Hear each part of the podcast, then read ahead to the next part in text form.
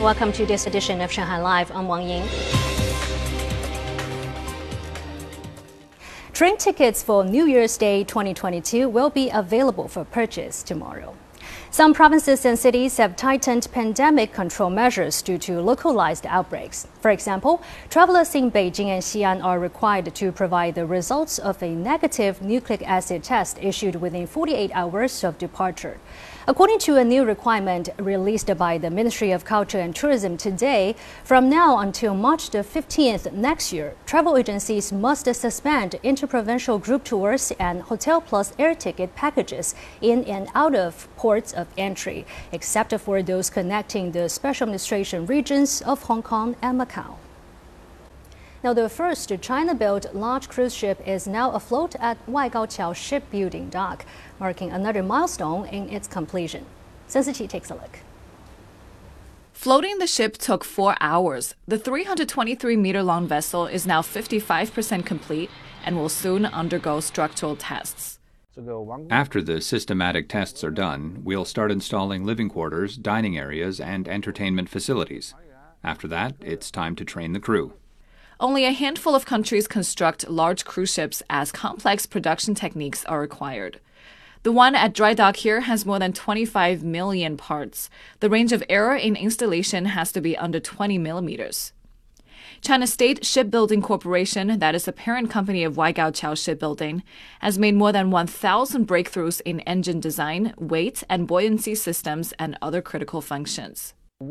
From the materials to the control systems, through this first ship, we've made a roadmap for other shipbuilders to follow. This will also open the mind for research and development in related industries.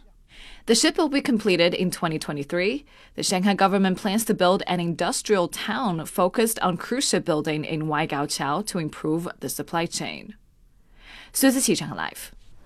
The fifth cold wave of this winter sent temperatures plunging over vast areas of China this week.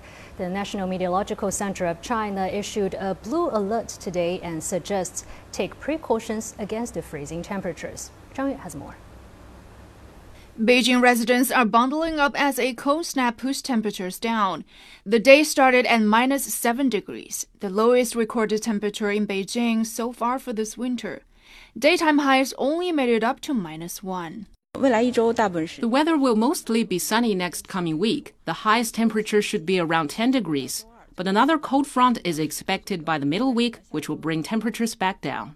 No areas in the country has been hit by the cold as hard as Heilongjiang province in the northeast. Temperatures there dropped to minus 44.1 degrees in Dahingen and minus 44.8 degrees in Hulunbuir yesterday. Ice fog has also occurred in the region.